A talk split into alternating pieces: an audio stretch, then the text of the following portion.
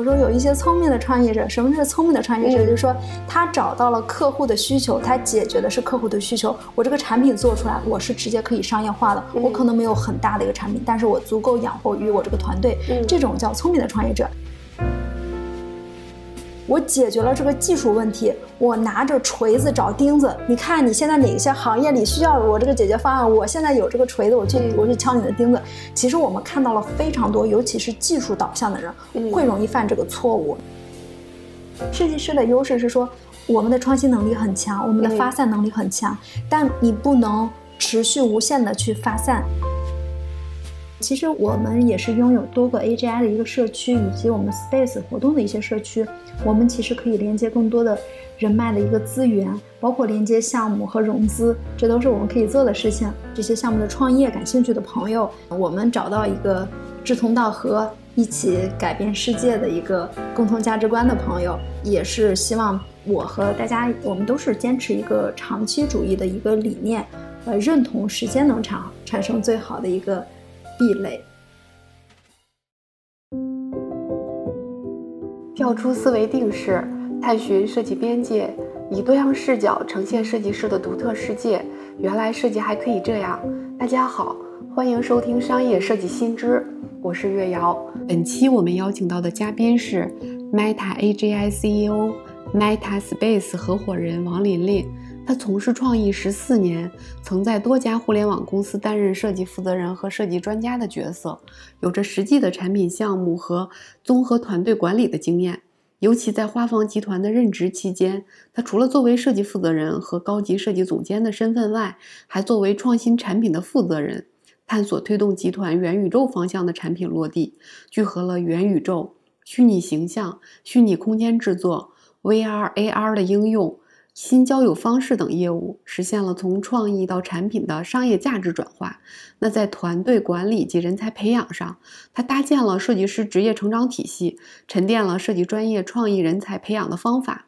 目前呢，他主要负责 Meta AGI 社区运营的搭建和 AGI 产品的孵化。他坚持的理念是自我不设限，赋予产品有趣的灵魂，不只做创意输出者，更致力于成为创意的驱动者。本期我们将聊到 Meta Space 里聚集着怎样的一批人，是如何为 AI 创作者赋能的。那他对虚拟数字人的市场发展状况做了相关的介绍，重点聊到虚拟主播经历了一个怎样的发展历程，他们是如何结合 AGI 技术降本增效，从零到一打造虚拟数字人的生成产品的，以及如何实现这个产品的商业化。那传统文化和虚拟数字人能碰撞出怎样的破圈火花呢？同时，智能时代设计师最重要的能力有哪些？希望本期的内容对你有所帮助。特别开心，我们今天邀请了王琳琳老师。那我们请王琳琳老师先跟大家做一下自我介绍啊。大家好，我是王琳琳，然后目前是 Meta Space 的合伙人，Meta AGI 的 CEO，然后主要负责 Meta AGI 社区的一个搭建运营。和 AGI 的一个产品的孵化，之前是花房集团的一个设计负责人、高级设计总监，同时也负责我们的创新产品的负责人。之前的话，也曾在互联网像美团呀、像五八同城啊、合力家呀，都担任过一些设计负责人和设计专家的一个角色。很开心今天能够有机会跟大家进行一个交流。你其实是从设计师到产品负责人，那其实现在。做一个创业者，那我觉得这个整个的成长路径，我觉得会经历会非常的丰富啊，对，也会有很多值得跟大家介绍的经验。那呃，刚才你介绍介绍了那个 Meta 的社区，对，那你能再深入的介绍它到底是一个什么样的一个产品形态吗？嗯，好呀，好呀。呃，因为我自己的话，其实从设计师一直到产品的话，呃，我有给自己做对自己的一个描述吧。我是一个自我不设限，然后想说不断的去赋予产品有趣灵魂的一个定位。然后之前做设计的时候，其实也在考虑说，我们不只要做创意的输出者，要更致力于成为一个驱动者。所以就一直会对创新的产品非常非常的感兴趣。呃，也是因为今年的整个的。AI 的一个爆火，包括图形图像的一个生成式的设计，对我们整体设计师行业啊的一个一个非常大的一个冲击，其实也是同时也是充满了一个机会嘛。我会觉得说，包括 AI 这些图像图形在生成式设计啊，包括说数字艺术呀、虚拟现实呀、直播带货呀，包括视频制作呀、影视拍摄，呃等等方面，其实都会有一个非常非常广泛的一个呃应用和发展的一个空间。呃，基于这样的话，其实还是想说，呃，我们在 AGI 的一个社区还是有着一个巨大的发展的。呃，在这个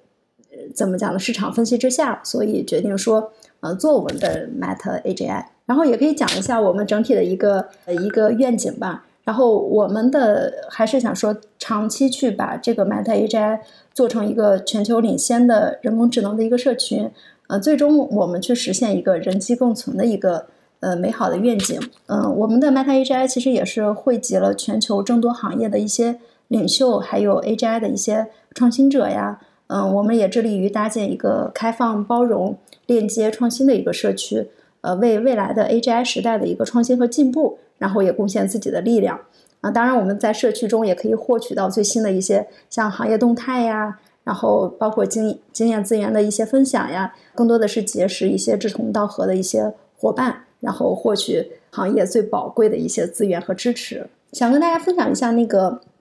我们 Meta AGI 的一个呃整个社群的一些价值吧。品牌的价值的话，其实从去年我们在做 Meta Space 的时候，我们也是呃聚集了国内国外一些非常优秀的一些 Web 三的一个。呃，创业者一直到今年的整个的 AGI 的一些内容的一个自发的形成的话，我们其实整个的 Meta AGI 的社区也成为了 AI 创业者呀、AI 从业者的一个很好的一个聚集地。然后我们也吸引了很多的 AI 的爱好者和投资者关注，我们整体的品牌价值和影响力也是在稳步的一个提升中。技术价值的话，其实我们也聚集了大量的人工智能专业的人才和研究资源。呃，也可以就是说，通过我们整体的一个技术合作呀，包括我们平时呃周末的一个技术分享，然后提升整个社区技术水平和创新的能力。然后我们也希希望共同推动技术的一个发展和应用，呃，为未来的一些商业应用和市场的需求也提供一个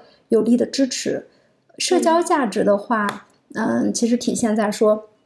我们 Meta AGI 的话，因为我们也有线下自己的店呀，我们有 Meta Space，我们在。北京的五道口呀、七五幺啊，以及南京的夫子庙也都有自己的一个店。我们可以为用户提供一个交流和互动的一个平台，然后形成一个人与人见面的一个建联的一个社交的一个 网络。对，呃，然后提升用户的一个真实的一个参与度，然后同时也呃也能够为企业提供更多的一些。呃，商业的链接的一个社交的一个机会。对，那刚才你提到就是说 AI 爱好者的聚集地，然后会去分享一些行业动态和这些经验分享。嗯，大概都会有哪些嗯类型的这样的分享者呢？会聚集在这里？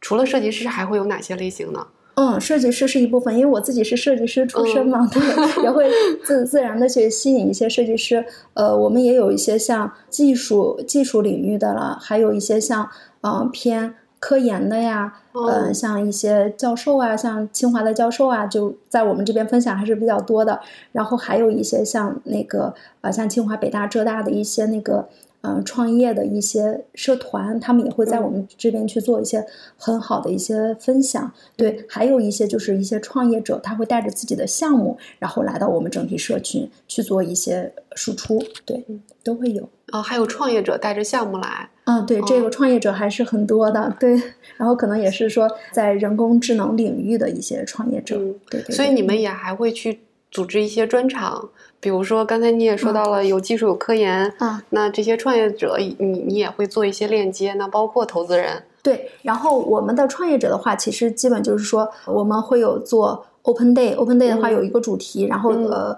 会邀请好多个创业者共同去做一个呃它的一个整体的产品的项目的一个露出，还有一些比如说我是一个。呃，刚创业的一个小的创业者、小的团队，然后我做了一个比较好的产品，我希望给更多的投资人去做露出，或者是说让行业去知道我这个产品的一个存在，但是我又没有很多的资源去做一场声势浩大的发布会，那可能我们也会 Meta AGI 会支持他去做一个 Demo Day，OK，你去去可以很好的一个露出，呃，我们也会和有一些。呃很多的一些 VC 的机构去做一些创新项目的一些路演，也给更多的一些创业者去一个更多的他们和投资人和 VC 之间的一个建联，这些都会去做，类型还是比较多的。嗯，确实。那现在有没有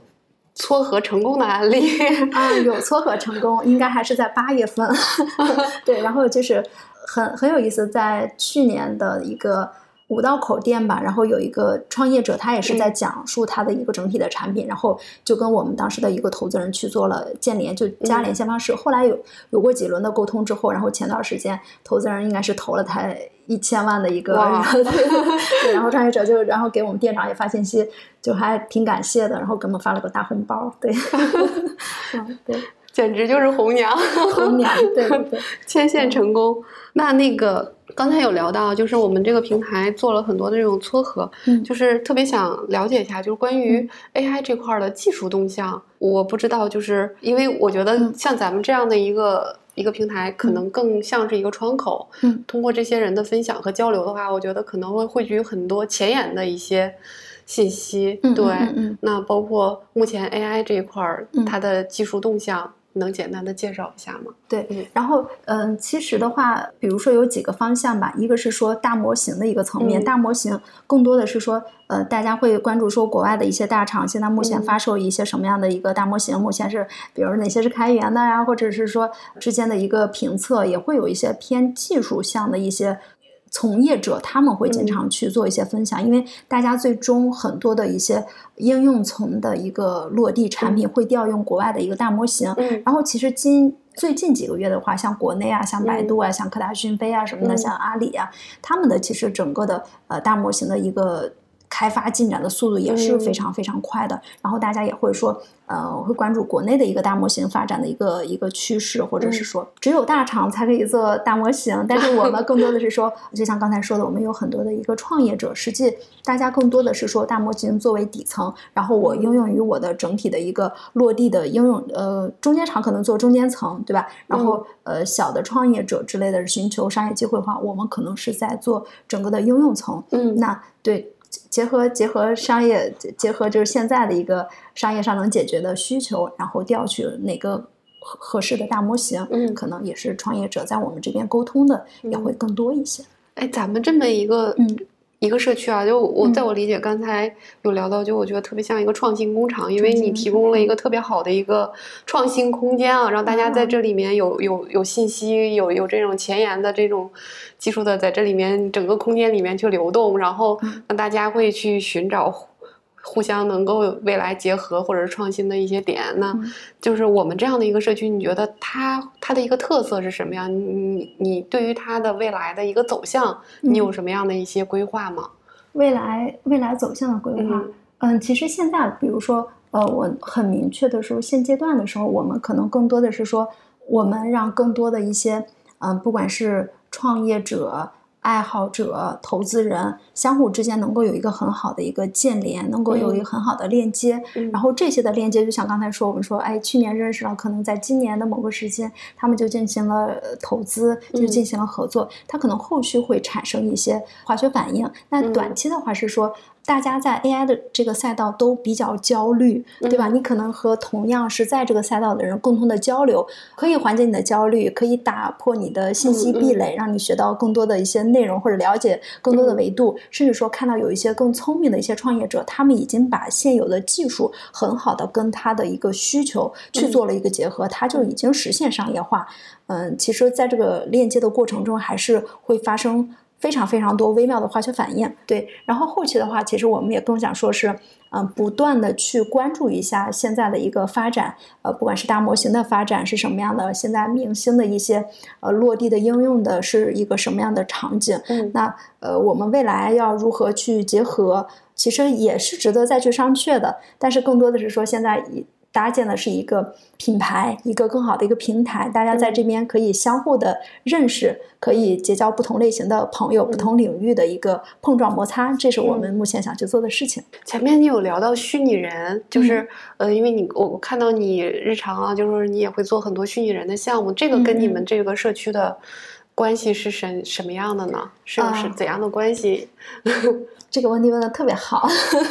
啊！其实我们现在产品化里面，就是我因为是做图形图像这个这个领域的一个 AGI 嘛，然后呃我们会有静态的图像，然后包括大家呃所熟悉的现在的纹身图呀，然后还有一些像生成式视频啊，像包括说 Runway 他们那个在做的一些东西，然后包括说呃有一些。像虚拟人跟直播结合的，其实这些我们也都有去涉及到。因为我之之前的话，等于从去年开始一直在深耕这个娱乐虚拟人，就嗯整个服务于娱乐赛道的一个三 D 的一个虚拟人。对，然后确实是之前的一些图形图像的经验，包括一些直播的经验呀，然后也是为我们现在所做的社区，其实也是有一些沉淀，也能服务于我们现在的一个整体的一个社区。嗯，对。那虚拟人这一块儿现在嗯有没有一些商业落地或者结合商业应用呢？还是嗯现在是只是结合着我们社区的这个运营来去做一些相关的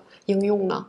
其实我们是有做 to B 解决一些商业化的，就但是目前还没有对外去露出。嗯我们预计在十月底左右可能会有一个自己的发布会，那时候我们的产品会有一个很好的露出。嗯，但是结合虚拟人的话，其实我也可以讲一下，呃，嗯整个去年我的一个探索摸索的一个过程，以及说虚拟人如何从零到一，呃，如何实现商业化，这个也可以跟大家去交流。嗯，太好了，太好了！因为特别想了解一下虚拟人这这块儿。嗯嗯嗯，我结合一下我去年的一个整体的一个思考，可以跟大家讲一下，就是为什么去年去做虚拟人。说一下背景啊，因为今年我是八月底的时候是离开了花方集团，然后是嗯全心投入到我们整个的 AGI 的一个创业中。然后嗯去年的话，其实我要解决的问题就是说，思考如何去服务于我们的娱乐元宇宙。然后去做一些产品出来，然后我可能切入的就是整个的虚拟人的赛道，嗯，包括当时的一个思考是觉得说虚拟人的一个市场规模嗯是比较庞大的，因为当时也是看了量子位他们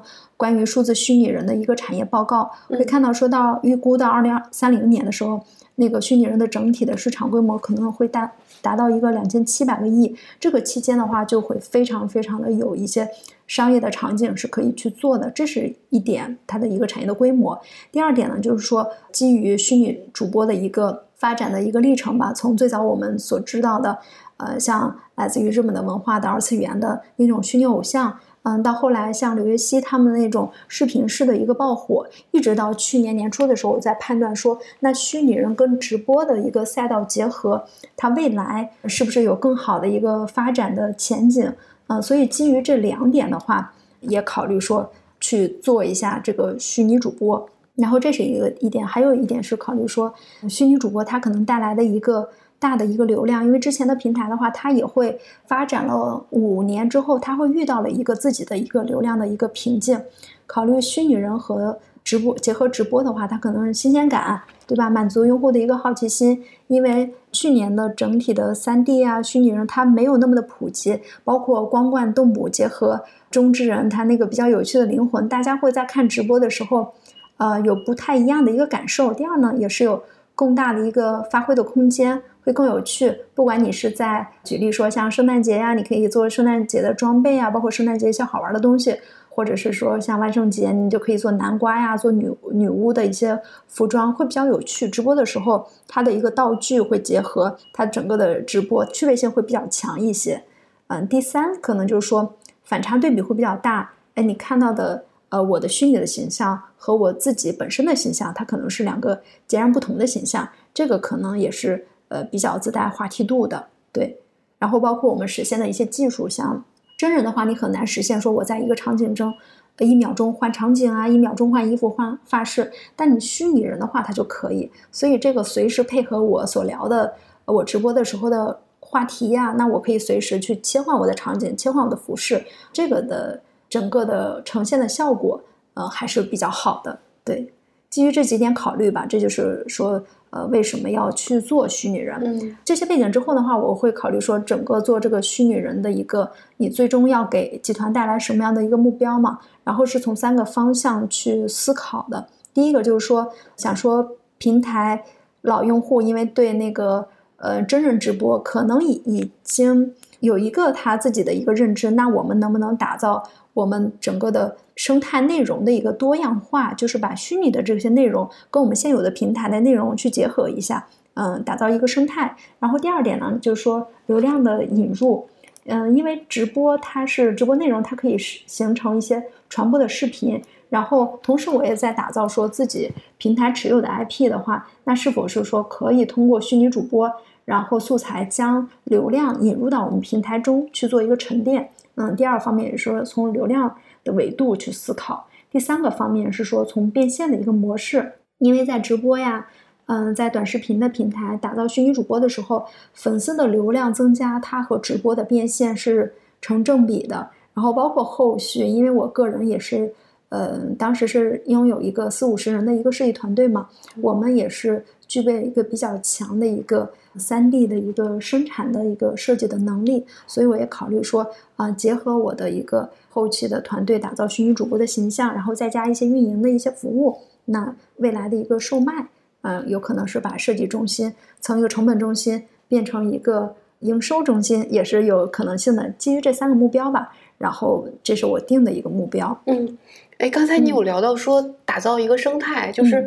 它大概是一个什么样的一个生态模型呢？啊啊，是是这样的，就是嗯，之前的话，可能我们提到主播的话，更多的是说真人在直播，嗯啊，然后有没有可能性是说，因为现在我们的。呃，很多平台都是说有那个视频直播和语音直播。嗯，那语音直播的话，其实就完全可以，不只是你有一个头像，你可以有一个自己的虚拟人，嗯，他作为你的一个语音主播的一个呈现的形式。嗯，那你整体的那个呃生态的话，可能会更加多样性，因为它一个动态的三 D 的视呃三 D 的一个形象，一定会比一个头像可能那种。交互的感受会更好一些。嗯，对，我觉得虚拟主播有一个最好的就是它不容易翻车，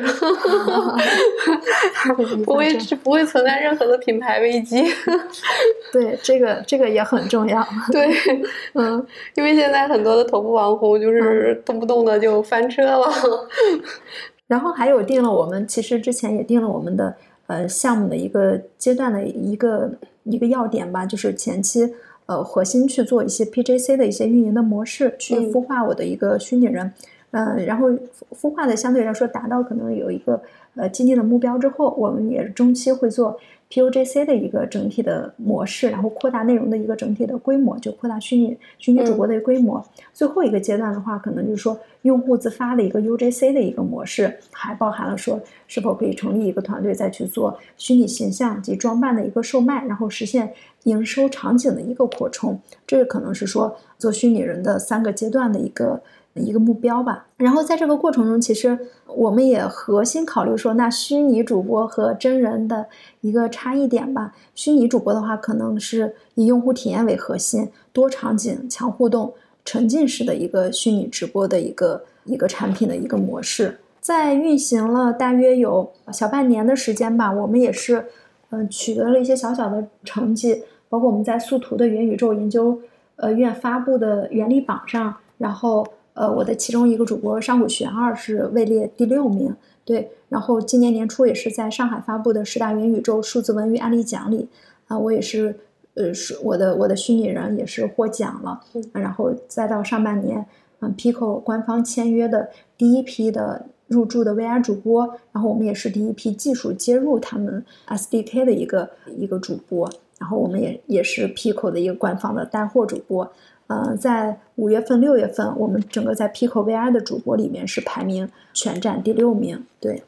然后这是取得了一些嗯小小的成绩，然后也比较比较欣慰的是，整体的商业化也会比较好。嗯，在刚刚开始摸索的时候，其实我们第一个月的收入也是达到了五万加的一个整体的收入上。技术实现的话，其实我们是一直，我们刚开始的时候用的是。虚幻四后期的话，其实我们也快速的是转化到 U E U E 五，就虚幻五，然后包括也是呃编写了一些实时换装呀、触发特效呀、切换姿势呀等等，可能更好的跟呃用户呀去做一个互动。所以我们其实主要用的是 U E 五的技术啊，U E 五的技术，对，嗯，还中间还有结合其他的技术吗？因为我们考虑这是一个我其实用的人员的话，主要就比比除了我之外，因为我们有创意的策划，还有模型师，还有我们 U U 五的工程师，然后还有剪辑师。没有重技术的人员在里面，我们更多的是说快速的以创意为出发点去做这个虚拟主播，所以相对优衣五的话，我们的设计团队的同学学起来会比较快的，因为我们当时也是考虑过要不要让重技术的同学加入，最终我们是想说小步快跑、快速实验，可能就全部都是由设计师去做所有的智能的一个合并。对，所以其实。过往你可能要做这样的一个项目，可能要几十人的团队，但是现在的话，其实你只需要几个人，四五个人就可以支撑整个的团队运转了。嗯，对，因为之前的话，按照呃像虚拟主播的一个呃虚拟偶像的一个一个打造的话，它可能涉及的工种还是比较多的，基本就是说我们所了解的比较少的有三十多个人的一个团队。那我这次其实想说。把虚拟主播变成了，把虚拟偶像变成虚拟主播的话，它能够控制你的呃生产的人员，一个是说人数的控制，同时成本其实又会降下来。那我们实际实现盈利的话，啊，那我们的盈利就会更高一些。对对对，嗯嗯，所以大大降低了成本。对，降大大降低人力成本，因为我们也会跟好多像也同时在做一些这个虚拟主播的一些团队在聊，我们的人员整体控制的还是，呃，应该是业内最少的，最少最少的，对，是最少的。因为还考虑一个问题，就是后续如果我我要。大量的去复制这个模式的话，那我人员控制就会非常非常的这个问题就会非常非常重要。所以，对，所以你们其实已经形成了一个非常明确的这样的一个工作流程，然后就可以未来如果有其他的这种定制化的服务的话，你们就可以。靠背，对 很多这样的设计组来来去进行批量生产了。对，是是这样的。那我我可以理解，这个其实，在目前的这个阶段，包括整个的行业里面，其实你们算是走在前边的，然后也是比较创新的。嗯嗯，对。很不错，然后，嗯，刚才其实有也有聊到，就是你从 PGC 到 PUGC 到 UGC 整个的这个孵化嘛，最后到售卖，对，所以我们其实现在的阶段属于孵化阶段。那我们孵化的这些项目的话，大概能介绍介绍几个案例吗？嗯嗯，好呀好呀。然后前期的话，我们因为是算嗯 PGC 的一个整体的孵化，我们其实也是。前期就有几个目标吧，一个是说怎么去控制成本，然后能够比较好的实现你的一个商业化。第二点呢是要验证的是说，呃，我去做哪些动作，然后能够有助于我的商业化的一个实现。其实我们还是尝试了挺多的，一个是说，嗯，从技术上的一个不断的一个尝试，可能更多的一些像一键换装呀。嗯，像我们把游戏的那种跑图的功能结合到我们的直播中，可能它真的是一个沉浸式的一个元宇宙的一个大场景，你可以随意到达你这个场景中的某一个具体的位置上，甚至我们可以到船上去，啊，到小亭子里啊之类的都可以。这个我们都已经实现了啊，包括说我们随时切换头发的颜色呀，随时去道具，就像直播的时候，它会经常有一个比心的动作，那我们在。摆出比心的动作的时候，我们就会触发我们的动效，它会有点像把我们直播的礼物和你这个真实的虚拟人去结合在一起，这种这种感受体验还是比较好的。对，这是一点技术上的一些创新的东西。第二点呢，就是说我们实际在我们自己的原来的平台，包括我们也在抖音，我们也在快手，我们也在 B 站。嗯，都去做了直播，更多的是说我们想验证不同平台的一个整体的生态，会发现说每个平台的生态的属性确实也会比较强一些。抖音可能对这种娱乐化的虚拟主播的一个包容度吧，它的社群会更强一些。然后 B 站的用户的话，其实嗯也非常不错，他会跟你一起去共同共创。然后甚至说你做的好的点，他会给到你很多一些正向的一个反馈。对这两个平台其实是特别有利于虚拟人、虚拟主播这个整体的在这个生态中的一个成长的。然后还有去做一些尝试，除了说刚才讲的技术的尝试啊，呃，平台的不断的生态的一个摸索，还有更多是说我们也在尝试 VR 的一个直播。因为 Pico 也是比较早关注到了我们这个内容生产的一个能力，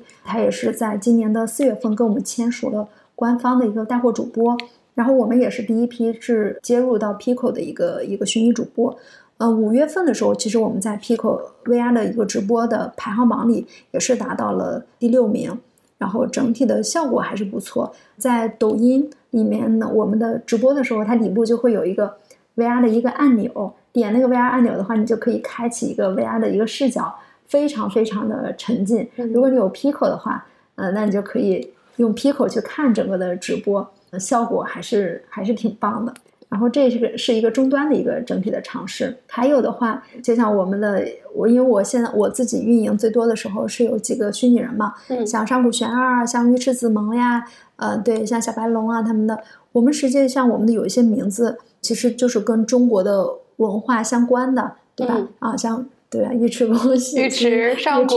上古，对对对。然后因为我个人确实也是。嗯，从小也是学国画，然后写欧体，我是写写毛笔字，对。嗯嗯然后我对中国文化的东西其实还是非常非常喜欢，所以我们也会有一些像汉服汉服内容的一个一个融入呀，然后包括说一些中国风的一个场景呀，呃，国风的歌曲，我们都会去做一些相互的结合，去呃产出一些内容。其实像我们这个虚拟形象在站酷之前还发过文章，嗯应该也会有一些小小的露出，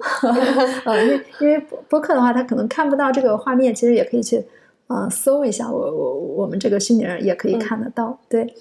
嗯，到时候可以把那个链接附链接对对对，可以。可以，好呀。然后其实除了这个之外，我们就想说更深一步的在内容方面的一个一个尝试嘛。我们也是找到了像马丽老师啊、马慧敏老师，我们把虚拟人与京剧文化去做一个呃融合啊，包括我们也跟呃北京京剧院的老师也去全程的了解他们整体的一个。化妆的一个过程啊，包括说青衣和花旦的一些服化道啊，我们其实，在整体做视频的时候、做直播的时候，我们没有去做投流，因为我们就想验证说，呃，这个好的内容或者是中国文化，呃，传统的内容结合现在比较新的这种三 D 的一个虚拟人，它能不能碰撞出一些新的火花？我们想说去做内容去吸引用户，但是效果还是不错的。就以抖音为例吧。我们再去播的时候，抖音也会不断的推流，基本都能给到我们几千的一个流量。然后这个这个我们做的这个是一个花旦的一个造型，其实还是很受人欢迎的，其实嗯而且还超出预期了，都。我们可能预期会老年人更喜欢京剧、评剧，但是其嗯实发现年轻人也用了一种新的形态呈现的时候，年轻人其实反而更喜欢。对，因为嗯现在年轻人对中国文化的自信这块儿确实是非常非常高的，就是大家喜欢说中国文化的东西，包括说呃也会更热衷于就是我们自己嗯能够新的技术结合传统的文化去有一些碰撞，有一些更好的传播，他们也还是很很支持的。我们在做这个直播的时候。正向的声音非常非常多，然后也是 对对对，也是也是得到了非常非常多正向对。然后其实还有一个就是因为今年年初嘛，包括像那个 Mid Journey 啊、Stable Diffusion，他们开始慢慢对设计师的整体的工作其实还是有产生了一些冲击嘛。呃，我们其实，在整个的虚拟人，因为之前是整个的三 D 的一个形象，我们也是呃训练自己的模型，然后也用 SD 去生成了一个更贴近于二次元的一个我们的萌萌的一个奶萌的形象，然后也开始在整个的一个 B 站进行直播，整体直播的一个效果的话，可能也会更符合 B 站用户的一个审美，效果还是挺好的。对，所以其实我们在做这些内容探索的时候，通过它的内容形式，然后不同的文化属性，其实也对于各个平台上面不同的内容偏好者也有有了一些测试。对，也是有了一些画像。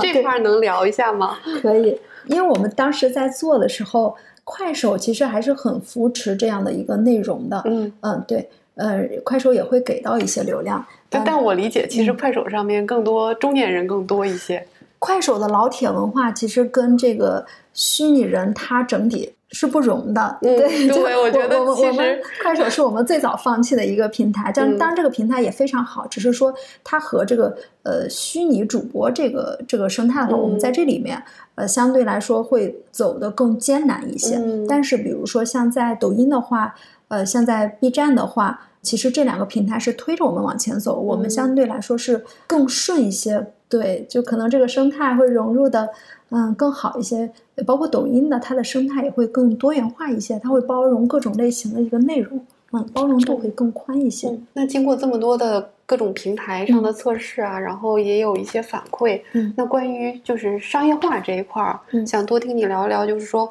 那基于前期你们做的这这些模型和测试，嗯，那关于商业化会未来有哪些潜在的价值呢？目前的你这些产品，其实商业化的话，在这个摸索的过程中，我们也会发现说，有几种途径，它会快速的让你的收入或者变得更漂亮。比如说，我们会做了大量的一些服装呀、一些背景啊，包括说有一些主题呀。六一的时候，我们可能会做奶萌的一个形象呀，然后像万圣节的时候，我们会做万圣节的一些服化道呀，包括说那个像前段时间那个。变形金刚那个电影上映之后，我们就快速做了一个，呃，那个赛博坦的一个风格的一些形象。这些不断的一些服装呀，这个场景的一个更新的话，视觉上包括说体验上，给了用户的一些惊喜，或者是它更好的一个体验。基本每次上新的时候，都会带来一个非常好的一个收入的一个数据。啊，基本就是五位数的，基本我都会达到五位当天五位数的一个收入，它可能直播两个小时的一个时间。嗯，然后这是一点。第二点呢，就是说，呃，技术上的一些更新，包括就像刚才说的，啊，你可以实时换装，甚至说，呃，用户会说，哎，你有没有或者你要变成什么样？你确实是有这相相关的素材，你可以一键换装，给到用户更多的一个惊喜感。嗯，啊，对，更多的一个些体验感，它其实对于你整体的。收入还是有一个正向的一个带动的一个作用，或者说，比如说用户加了你粉丝团之后，我就举一个小小的案例，嗯，哎，你会给他比心，他会整体的呃像礼物效果一样的炸裂一个一个新一个新新型的一个整体效果，啊，用户就觉得啊好有意思呀，就是你这个礼物和你真实的这个虚拟主播的场景怎么是融合在一起，其实也会更加激励他想去说，哎，我我很喜欢这个主播，可能会想。跟你更多的一个礼物的互动 也会也会有，对，嗯，还有还有一点像技术上、场景上，嗯，我我们还有在 B 站也会去做一些很好的创意，就是，嗯，B 站上那是 B 站有一些礼物，然后我们也会用爬虫去。呃，去爬一下，就是他送我现在什么礼物，OK，然后我可能就是掉落那个礼物的效果，跟我的真实场景也去做一些结合，用户会觉得很很有意思。而我原来礼物就是个飘屏的效果，怎么到你这个直播里边，你就它就变成一个立体的东西，真的是一个棒棒糖就掉下来，就是啊，这种趣味性也比较多。像这种一些呃创意点、创新的点，嗯，都会直接对商业化产生非常正向的一个影响，因为这也确实是在其他的。像真人的直播间啊，或者其他的虚拟的直播间，他们比较难看到的。我们其实，在创意上所产生的商业价值还是比较高的。嗯，对，因为毕竟是一群设计师，他在创意上是有自己的优势啊。对，就听你介绍这么多，感觉让他整个的场景更真实、更丰富。然后包括，其实你赋予，就是包括你刚才说的一些动效啊、即时的反馈啊，其实赋予了这种虚拟主播他这种情感化的表达，他也更丰富了。其实可能。过往的话，可能还会比较呆呆板，然后，但是我觉得这种这种丰富的情感，可能会让你觉得，嗯，它不仅仅是虚拟的，可能会有更多的情感交流了。对，情感连接会更好一些。是。那除了这个虚拟主播这一块儿，就是我们可以有有这么多的应用场景，然后来去那其他的其他的，我们有没有结合一些更前沿的一些技术，然后来去有一些未来商业化的探索呢？其实这个有有思考过这个问题，包括说，呃，像生成式的，像 SD 它那个。之前也就是呃，应该现在也很火嘛。我们也会去让他去帮我们去生产一些内容，确实是大大的提高了我们整体的效率。我们原来可能要插画师，然后再有模型师，然后再慢慢的去去把那个效果调出来。他这样可能就只需要几秒钟的时间，我训练好了我的模型，我快速的，我这效率提升是大大的一个整体的提升了。未来的一些商业化的机会的话，其实基于我原来的一年多的一个沉淀的话，我大概觉得是在有几个方面可能会有一个可能性吧。一个是说，呃，就像刚才提到的，利用 AI 这些的工具，它能够让生产内容更加的高效，然后同时呢，也也减少再次去减少人员的一个。一个一个量级，对。然后第二呢，就是说垂类的内容，就像刚才我们不管说是做国风的内容，还是说这种京剧和我们虚拟人这种最新的一些技术形式去相互结合，它可能在整个京剧圈会破圈，或者是说在整个虚拟赛道。它会带来京剧内容，它可能会实现一个破圈，这是未来相信是有很大的可能性的，可能更需要大家去更沉下心来，去专心做这个精良的内容。第三呢，就是虚拟人直播的一个带货，虚拟 IP 的一个更多的价值啊，包括说，呃，甚至说我们真人主播去做虚拟人，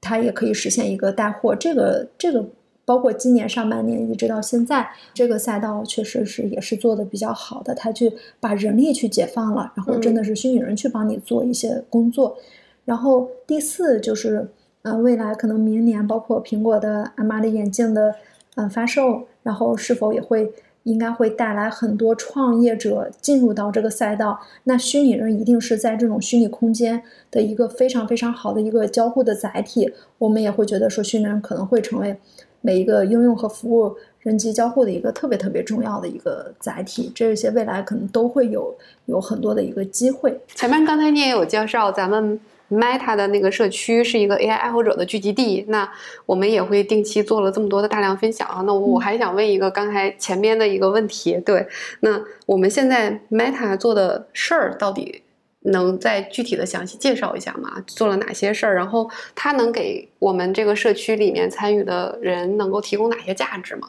嗯，好呀，因为我我我们其实是呃，Meta AGI 是深耕图形图像以及虚拟人产品的一个方向。然后比如说我们现在能够给大家提供的一些价值或者资源吧，然后很现实的就是我们在北京啊，五道口呀，七五幺呀，啊，包括说南京，我们都有自己的 AGI 的一个活动的场地。大家搜一下 Meta Space，应该就可以看得到。对，然后我们也可以为优秀的一些创业者提供一些 Demo Day 的一个舞台。然后，其实我我们也是拥有多个多个 AGI 的一个社区，以及我们 Space 活动的一些社区。我们其实可以连接更多的人脉的一个资源，包括连接项目和融资，这都是我们可以做的事情。嗯，然后更多的是说，其实我们也是，我个人也是一个学习者，然后希望就是说。和 AGI 方向的创业者共同的学习交流，然后我们也促进 AGI 技术和场景的一个落地。因为很多创业者现在也是在整体的一个摸索的过程中，我们希望共同去做这件事情。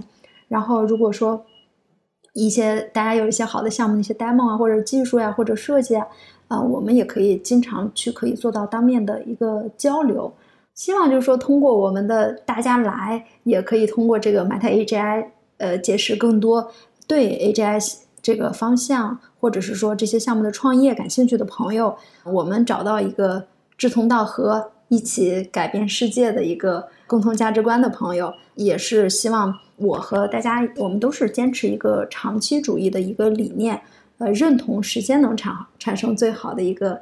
壁垒，大概是这样，嗯。啊，我我听下来就就觉得特别有价值啊，因为其实，嗯，很多，因为你面向的不仅仅是设计师嘛，其实在做一个这样的一个链接啊，对，然后那其实很多设计师呢，他可能呃局限在自己的专业领域里面，就是我觉得你这个平台会给。更多的设计师提供一个视角，就是说他能够去跨学科、跨领域、那哪跨行业，对，去了解到更多的信息，然后包括整个的 AI 的技术前沿啊，那包括整个的商业意识啊，我觉得其实都是通过你这个平台在在搭建，嗯，在做串联。特别想听一听，就是说 AI 时代，那设计师最重要的能力是怎么样的？是什么样的？呃，他应该对构建自己怎样的能力，在未来能够具有更强烈的、更强的这种竞争力？这个问题我真的是想了好多好多遍。然后，对对对，然后一个是说核心核心的能力，在 AI 的时代的话，设计师一定要有原始的创意的能力，就是这个是我们可能设计师的一个优势，也一定要找到自己感兴趣的一个主题，嗯，知道自己创业呃创作的方向的一个内容，表达什么样的思想。嗯，这个我觉得是最重要、最重要的。还有两点素质是，真的在这个 AI 的时代，我们要不断的学习，然后需要有比较强的一个专业的一个判断的能力。嗯，第三是，嗯，我们要把 AI 集成到工作流中。嗯的能力，这个是我们一定要具备的。就是我们不抵触 AI 时代的到来，但是我们可以让 AI 辅助我们更好的去完成我们的工作。这个对这三点可能是我觉得我想了好长时间，认为最重设计师最重要的那个基本素质。那在 AI 时代，设计师怎么去嗯面对呢？面对这个行业的发展呢？那就除了他搭建能力以外，就是如果他想能够突破现在的呃现在的阶段，或者是能够有未来更创新的这个发展的方向，嗯他应该怎么去面对呢？我不确定我的这个 我的这个现在的判断对不对，但是可能设计师以未来的行业有可能设计师不会划分的这么细，嗯我可能需要你懂产品，然后呃你懂设计，然后基本的很多现在也有很多的非常非常多开源的一些代码，我我发现说很多。技术同学也都是说，一边写着代码，一边在产生图图文生图，就是他们其实也做了一部分设计师的一个工作。嗯然后设计师是否也可以有一些呃有一些程序员的一些基本的工作开源的，他也可以去覆盖。你举例说，我的合伙人，嗯，他之前是设计师，后来他也做产品，然后现在也具备了一些写代码的一个整体的能力。就在 AI 的加持下，他变成了一个非常非常综合的人。就是可能对我们未来每一个人的要求会更高，然后我们更多的是一个呃创意的一个能力，然后利用 AI 去整合资源的能力会更强，你会变成了一个强大的独立个体。这可能是有可能是不只是设计师啊，就未来程序啊，未来什么都可能会有的，可能细不会那么细分了吧？嗯哎，对，就是聊刚才你说聊到说强大的个体，我不知道嗯你对于超级个体这个事儿怎么看？因为嗯有些有些设计师可能对于超级个体这个词儿就嗯很不认同，就是不知道你怎么看超级个体？超级个体，嗯我只能是说，基于我现阶段的一个思考，当然大家可以都都交流嘛。在 AI 的工具的一个加持下的话，你举例，我去写一个，我之前要做分享，我写一个 PPT 的话，嗯、可能要拿出三天甚至四天的时间嗯。我要写草稿，我要我要我要我要去做漂亮的图片，我还要写的很快的前提下，可能我我需要有三到四天才能完成一个嗯分享的撰写。然后像我最近的周日的一个分享的活动的话，呃，我其实就是昨天下午拿出了三四个小时，我就完整的写完了。我可能是用了一个呃 ChatGPT 去生成我的一个文档，我的一个整体的一个大纲，我的一个里面的具体划分的内容，嗯然后用 Midjourney 去生成了一些相关的图片，嗯然后。快速的在这个框架之下，我就很快的把我的思路，我的思路是清晰的，然后梳理出来，然后就很快的就完成了我的整体的一个工作。其实它就远比我之前的效率提升了非常非常多倍，嗯对吧？那我而且是呃 ChatGPT 所写的文案框架，就是整体来说，我觉得要比我个人的文案能力 要强很多。对，那那其实，在他的加持之下，我的文案是比较好的，我的很多的图片的生成的效果也是非常非常好的。嗯对，嗯，超级个体的话。嗯，看怎么理解吧。就原来可能要文案设计师、文文案人员，或者是说呃运营的同学，或者是品牌的同学配合你去做这件事情。但你现在一个人可以用更短的时间做出了多个人的工作，其实也是一个超级个体，嗯，对吧？就玲玲，你之前就是说从设计师的角色，然后就有了产品的意识，嗯对，然后包括你其实现在个人创业，嗯，对，就是我特别想想想问问你，就是关于商业意识，对，你是怎么培养自己商业意识的？就是嗯其实你现在也在做社区，然后未来你也可能会有很多产新型的一些产品雏形会落地，然后那嗯那这些产品肯定要面临商业化，那你在这个过程中，其实你也是在摸索嘛，嗯啊，那你在这个过程里面怎么去逐渐的去搭建自己的这种商业意识？能不能给到我们听众，就是给我们这些设计师一些一些建议或者是一些经验的借鉴吧？我这个不能说有一些很好的经验吧，只能说我因为也嗯现在在摸索，只能说按照现阶段来说，嗯第一阶段就像刚才说的，可能是链接更多的资源与更多的优秀的一些创业者与投资人的沟通，呃，包括说与现在大厂的一些从业者的沟通，你会从不同的人群中获取到不同的信息点。然后基于这个的话，其实我们也会发现说，我们也会与行业中的人去沟通。那他行业中存在什么样待解决的问题，是你未未来做 AI 创业的时候可以帮他解决的。然后有了客户需求之后，我们再去出方案，我们再去针对他。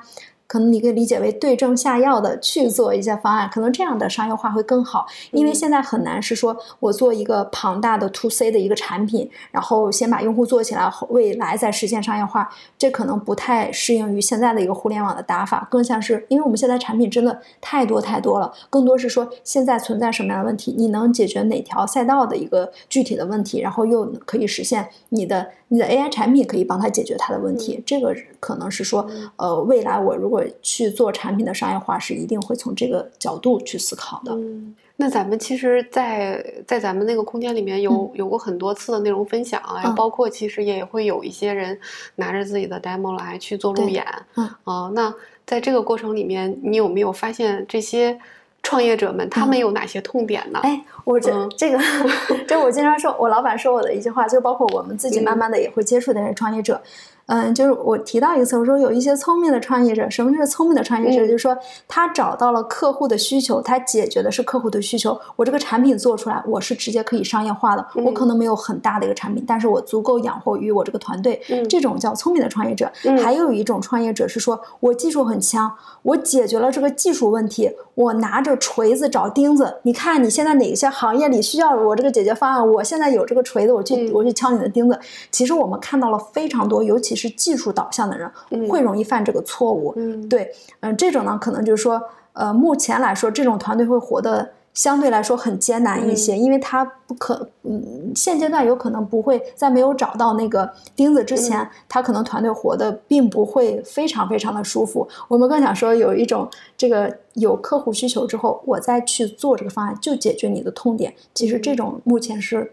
做的比较好的一些聪明的创业者。还是针针对性的，直接去解决一一定覆盖面的这些问题。对对对，是的，嗯，特别好。我觉得这些可能未来有创业的设计师应该是非常有借鉴意义的。其实我 我我们设计师的优势是说，我们的创新能力很强，我们的发散能力很强，但你不能持续无限的去发散。你可以就是说我找到这个客户的一个。痛点客户的一个需求，我针对他这个我去发散，我去给他找解决方案，这个可能是创业的一个很好的点。但我我发散了很多之后，再去寻找我的客户，这个比较难。对于创业者来说的话，可能难度会比较大一些。特别开心，然后那个给我们分享了这么多就有借鉴意义的经验啊，然后那个也相信这些这些经验的话，能对我们设计师未来有很大的帮助。不论是你创业也好，还是说你未来在某一些赛道里面想去深耕，对，其实都是有非常。强强的这种借鉴意义的，那后续我们其实也会持续邀请王琳琳老师，希望能够嗯跟我们来持续的分享你这边的动态，以及你这边有哪些很好的一些趋势和洞察吧，能够去分享给我们。嗯，那特别感谢那琳琳老师，谢谢叶 瑶的一个邀请，然后希望后续。对，也有更多的机会跟大家共同学习、共同交流，然后也欢迎北京的小伙伴去 Meta Space，我们可以线下见面、线下聊啊。谢谢。好，好，我也没去过，下次我我也可以去那个学习一下。欢迎来喝我们的 Meta HI 的咖啡。我刚我我安利一下，刚刚我喝了，就是非常好喝。嗯，就是在你在你非常疲劳、没有创意的时候，你喝一口，应该会灵感四射。好，谢谢。嗯，那好，那我们这期就到这里了。那感谢大家的收听，嗯，好，再见，嗯，拜拜，嗯，拜拜。我们今天的节目就到这里了，非常感谢大家的收听。如果你有感兴趣的话题呢，可以给我留言。同时，我们也为听众朋友们创建了听友群，欢迎大家的加入。具体加入方式可在每期详情里查看。下期再见。